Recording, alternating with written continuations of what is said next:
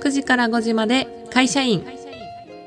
このポッドキャストでは忙しい毎日で仕事と家の往復自分に物足りなさを感じていてアラサーになって人生このままでいいのかな。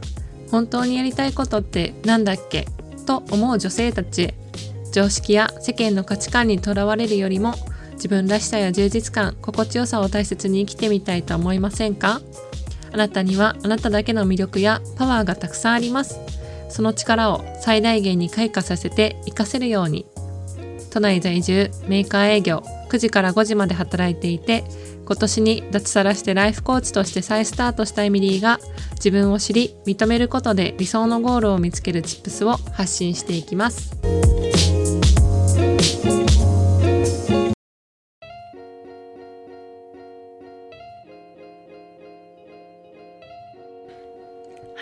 回のテーマは、えー、2days ワークショップご自愛かける自己理解ワークショップが終了しましたというお話で、えーと、テーマを取りたいと思います。はい、えーと、まずはじめにつぶやきなんですけれどもあのなんと今回でエピソードが100回目になりました。わーいあのめちゃくちゃ嬉しいのと今年の私の目標っていうのがポッドキャストを一番最初に始めた時にあの2002年度中に100回のエピソードを取るっていう風に目標にしてあの更新をやってたのでやっとこの11月あじゃなくて10月31日の更新で100回目になったっていうのがすっごい嬉しいです。でさらにあの私が嬉しいっていうのはもっといろいろ理由もあるんですけどあのまずですね100回続けられたのって私の力じゃなくてあの本当に聞いてくださっている方がいてくれたおかげっていうのがすっごい大きくてあのこのエピソード聞いたよとかあとはこれ聞いてなんかこう思ったとかあとはこういう風に聞いてなんかすごい自分にとって気づきがあったっていう声をこの1年間あのえーと、確か今年の1月から始めたので1年間ですよね。1年1年も経ってないから10ヶ月ぐらいの間で、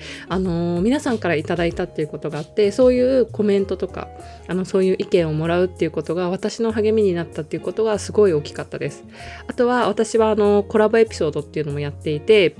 コラボエピソードの中ではあのいろんなね自分のビジネスをやってたりとかあの働いてあの自分のねこう得意なことだったりあとはいろんな人生の選択肢っていうのをその実際に今やられてる女性たちの中であの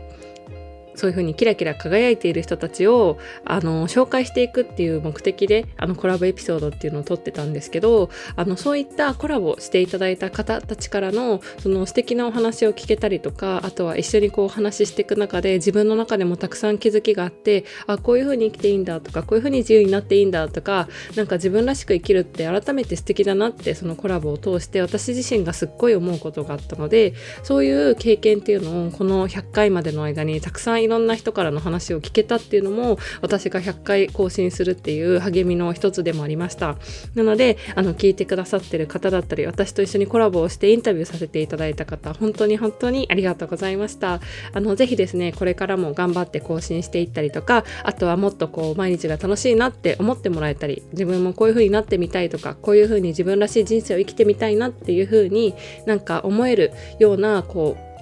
あの気持ちになれるようなポッドキャストっていうのを目指していったりとかあとはみんなでこう悩今不安で悩んでる人に寄り添えるようなポッドキャストにしていきたいと思うのでぜひぜひこれからも聞いていただけると嬉しいです。ぜひこれからもあのよろしくお願いします。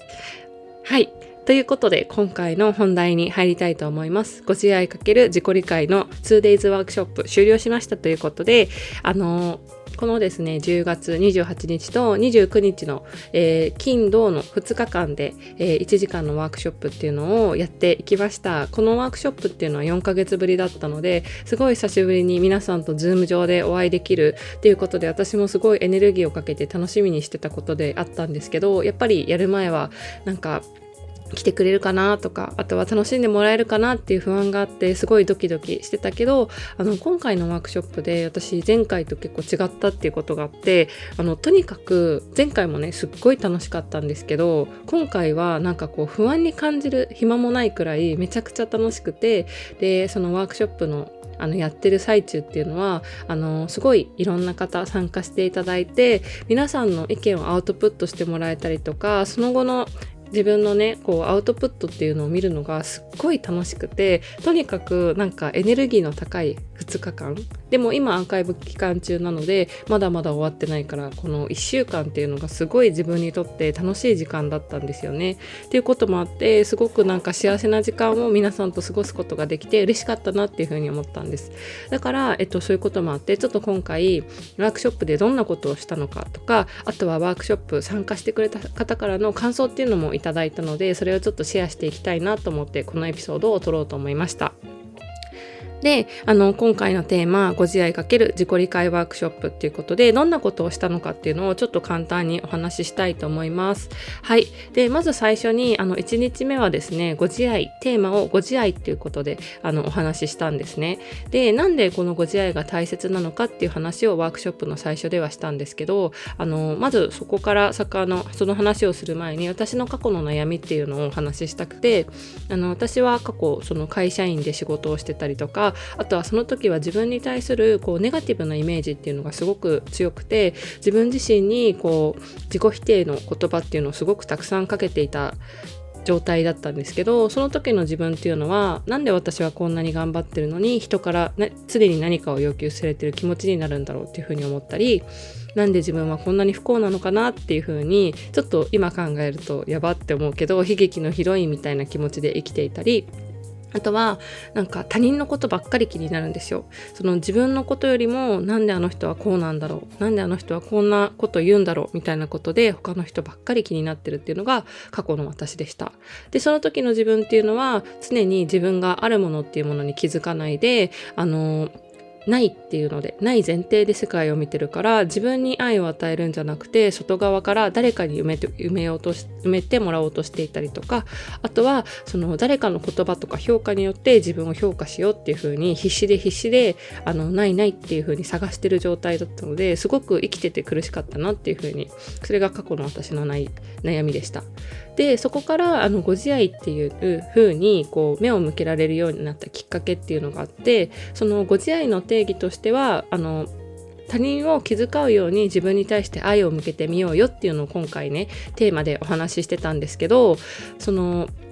そのベクトル愛を向けるベクトルっていうのを変えてみましょうっていうことをあのメイントピックとしてやっていてでそのご自愛っていうものができるようになると自分はどういうふうになるんだろうっていうことでちょっとワークショップの中でも説明してたんですけどあの今までそもそもねあの自分にたくさんしてあげてたし自分のことを大切にしてたじゃんっていうふうにあのすでにあるものに対して目を向けられる。でさらに目も目を向けられるっていうことによって自分はそのままでいいんだとか今の自分は十分やってるんだなっていうふうに認められるようになるよっていう話をしたんです。でその自分がもうすでに持ってるからないないっていうふうに探すんじゃなくてそこから持ってるものと一緒に進んでいけるっていうことで新しい挑戦とか行動にトライできるようになるよとかあとはあの新しい挑戦をあの自然とできるようになるのでそこから自分のね理想の場所っていうのにもあのたどり着くスピードっていうのがすごく速くなるんですね。っていうこともあってそこから自分のね心地いい空間っていうのを自ら探しに行けたりとかあとは共感できる仲間っていうものに自分から会いに行けるようになるっていう風になることがご自愛のメリットだよっていうのをお話ししていました。あとはあの自分がどうしてどうやったらどういう時にあの心地いいっていう風に感じるのかっていう風に気づけるようになることによって満足する人生を歩むためのガイドラインこれから自分がどうしていったらいいのか何でそれをするのかっていうものが見えるようになるよっていう話をしたんですね。でさらにあのご自愛っていうことでちょっとそのご自愛って何やっていうふうに思うと思うしあとはご自愛っていうとちょっとこうすごくで難しいことのようなあの気持ちになると思うんですけどっていう前提でお話をしてあの私がすごく好きなあの加納姉妹の加納京子さんの言葉っていうのもちょっと引用させていただきました。であの京子様がね言ってるのはその自分を愛することっていうのは人生の基本ですよっていうふうに言っていてあの自分を愛することができないと他人を本当の意味で大切にすることはできないっていうふうに言ってたしあとはその自分を愛することっていうのは何かこう高いものを買ってあげたりとかいいものを身につけるとかそういうこともね自分を愛することの一つだと思うんだけれどもなんかそのようやくあのちょっとこれは今付け加えて言いましたけどその京子様が言ってたのは自分を愛することっていうのは自分と対話をすることだよっていうふうに言ってたんです。で自分を対話することによってあの自分がどんな風に感じるのかとかどういうことに喜びを感じるのかっていう風にそもそもそういう風に自分自身と対話することっていうのが自分を愛するっていう行動なんですっていう風に言っててあの今回のワークショップではそういうことを中心に自分の心の声に耳を傾けるっていうのをやりました。で、あのー、2日目はですね、このご自愛っていうマインドをあの身につけた後で自己理解っていうものを深めていったんですね。で、自己理解っていうことで、あの、ちょっとこれもね、あの、前エピソードでもちょっとちらっとお話ししたような内容になぞらえて話してたんですけど、あの、自己理解が何で大切なのかっていう話もさせていただいたんですよ2日目では。であのなんで自己理解が大切なのかというとその自己理解っていうのは例えばそのダイヤモンドとかがあったりしたらそのダイヤモンドの原石って見た目はただの石ころですよね。でもダイヤモンドって研磨して加工することによって美しい輝きを放つダイヤになるとか。あとはさらにこう指輪とかアクセサリーになるよっていうことでその原石が今どういうふうに活用したら輝くのかっていうことを知るっていうのがすごく大事だと思うんですっていうのをちょっと自己理解とあの関連させてお話しさせていただいたんですけどつまりどういうことかというと自己理解は自分の持つ個性や輝きを知ることだと思うっていうふうにあのワークショップの中でお話しさせていただきました。でどういうことかというと自分の個性とか魅力とか価値観っていうのを自分自身がただの石ころっていうふうに思っていたら自分がそういう粗末な扱いを自分自身にすることになるけれどもあの自己理解がしっかりとできるようになると自分をどういうふうに研磨したらどんな輝きが出るのかっていうふうにあの知ることもできるしあとはその自分がね大切に扱っているそのあの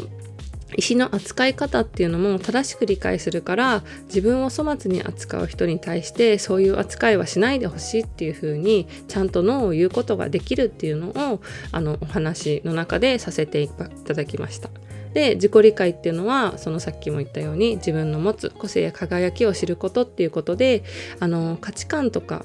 個性とか魅力っていうものに気づくことができるっていうのが自己理解の良さ。で、さらには他人の個性を、自分の輝きを知ることによって他人の個性っていうのにも輝きっていうものを知ることができるし、そもそもあの違った輝きを持つ人たちに対して比べなくなる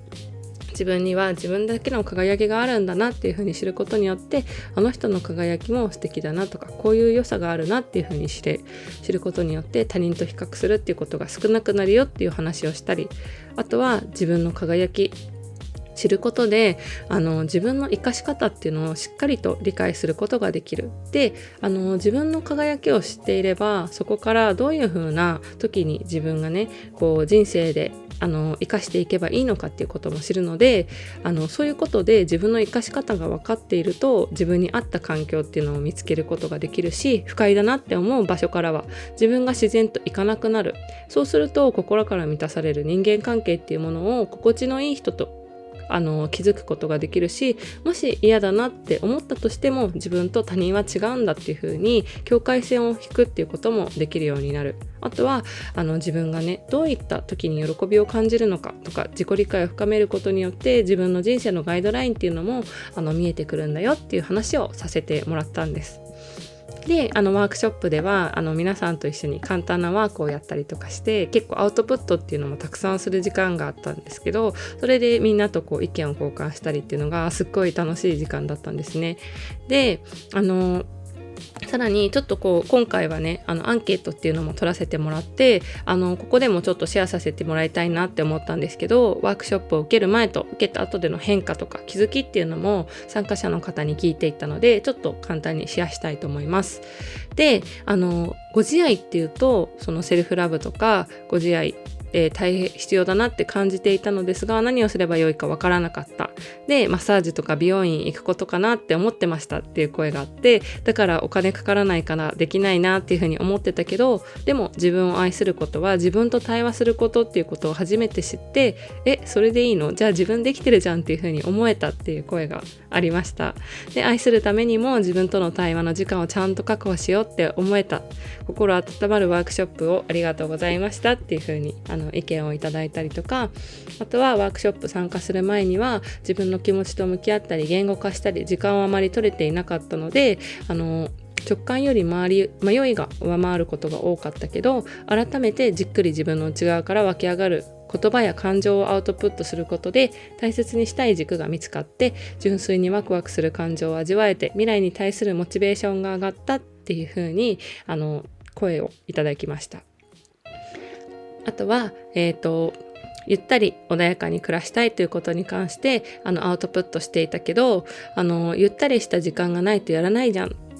やらないことないじゃんっていうふうに気づけたのでもっと自分のもうゆったりした時間を作ろうと思ったとかあとは、えーと、自分のことではないけど私の、えーとエミリーの自己紹介をたくさん聞けて嬉しかった。ご自愛の定義について共感することが多かったのでいつも自分ができているかとかそうでもないことに気づきまずは行動を変えることというお話がリマインドになった。ふと気づくとないものに目を向けがちですがあるものに目を向けようと前向きな気持ちになれたっていう風に声をいただけたのが本当にあの感想を書いてくださった方皆様本当にありがとうございました。嬉しかったです。ねなんかこういう風にこういろんな声をいただけてなんか私もすごくこう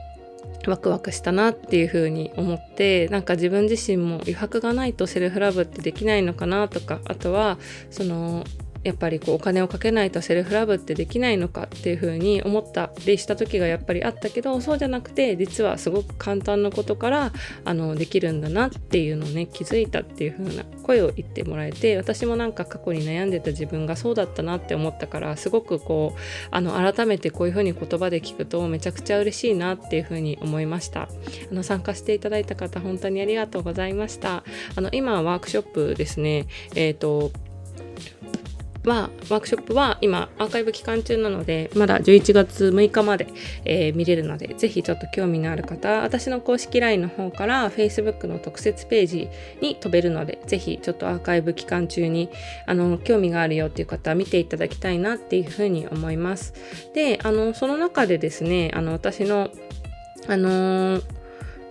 えー、新しいプログラムっていうお話もさせていただきました。この新しいプログラムっていうのは11月の、えーと、今募集しているあのちょうど最後の 2days 目で募集したあのえっ、ー、とコーチングプログラムっていうのを新しく解禁させてもらったんですね。で、そのコーチングプログラムについても簡単にちょっとお話ししたいんですけど、あの、自分プログラムのテーマっていうのは、えーと、自己理解に特化したっていう内容をさらに深掘りしていきたいと思っていて自分を深く理解して自分が自分の女神様になるっていうそういうこうコーチングプログラムで名前はヴィーナスプログラムっていうんですけどこれをちょっとリリースさせていただきました。で、あの今回ご自愛と自己理解っていうことでお話ししたように、あの自分をね愛することってすごく大切っていうふうに言ったんですけどでもすごく実はこう習慣化するのが難しかったりとか一人でやろうとするとすごくエネルギーがかかってなかなか手が進まないなって思うことってたくさんあると思うんですよ。自分の内側から変えていくってすごくエネルギーが必要なことだから。でもあの誰かのね手を借りてもいいと思っていてあの私もこう自分がどん底の状況からやっぱり心の支えになったのはその自分がすごい藁にもすがる思いで入った企業サロンのビジネスの先生と私にねあのコーチングを教えてくれたコーチの2人がいたからこそあのすごく自分ねあの可能性を信じてあげられたっていう経験があったので今度は私がその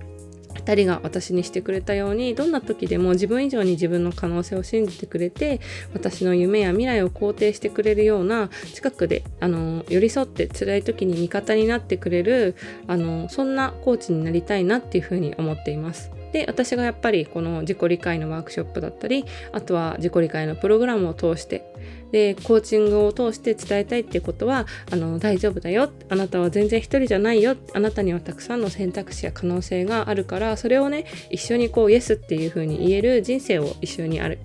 んでいったり進んでいこうねっていう風にあに伝えたいっていうことがあって是非興味のある方はあのちょっと見てみてほしいなっていう風に思っています。であの最後になるんですけどこのコーチングプログラムっていうのもアーカイブ期間と同じ11月6日まで今募集しています。なのでもしよかったらあの今、えー、アーカイブ参加してくださった方には無料のワあの無料のコーチングセッションっていうのも、えー、プレゼントしているのでアーカイブ、えー、アンケート答えていただいてそこからあのセッション希望っていうふうに言っていただければプログラムの相談だったりあとはコーチングっていうのも体験していただけるのでこの機会にぜひ活用してもらいたいなっていうふうに思います。あの今回はですね記念すべき100回目のエピソードあのワークショップのお話とかもさせていただいて本当に本当にあの私のね、えー、ポッドキャストを聞いてくださってありがとうございます。ワークショップ参加してくださった方も本当に本当にありがとうございました。これからもですね皆さんに楽しんでもらえる企画だったりあのそういうこう機会っていうのをたくさん作ってていきたいと思うので是非ですね楽しんでもらえればいいなっていうふうに思っています。それでは次のエピソードでお会いしましょう。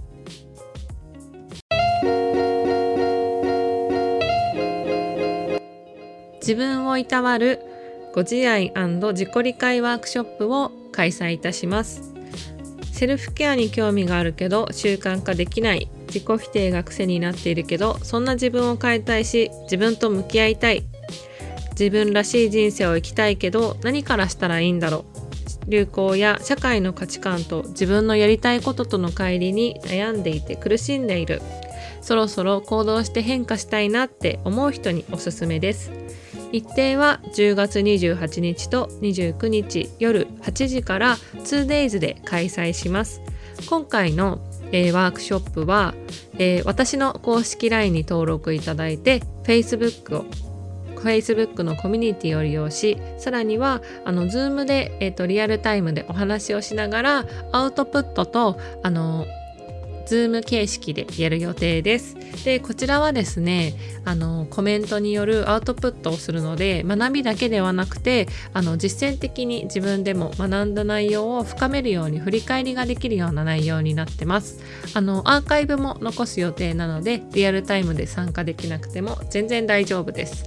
あの、一緒にこう自分と向き合って自分をまずいたわって、えーと、そこからですね自分を認めるっていうことをしっかりと1日目でした後に2日目には自分って何にモヤモヤするんだろうとか自分が今まで大切にしていてでも無意識であの自分が持っている価値観ってどういうものなんだろうっていうのを一緒に深掘りしていく2日間になります。これからあなたが行きたい未来に向けてどういう行動をしていけばいいのかそういったところにもしっかりと向き合えるような2日間にしたいと思っているので是非興味のある方はワークショップ参加してみてください。次回のワークショップはあの未定で今年最後のワークショップになるので是非この機会を逃さないでくださいね。それではあの是非あなたの参加をお待ちしております。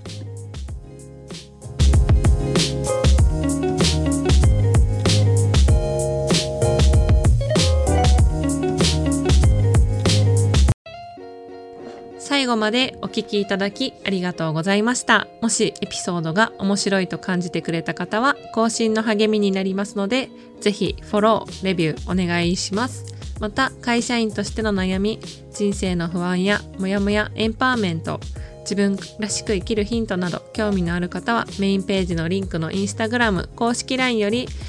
リクエスト応援メッセージをいただけるととっても嬉しいですそのままで素敵なあなたが自分らしく心地よい素敵な一日が過ごせますように。次のエピソードでお会いしましょう。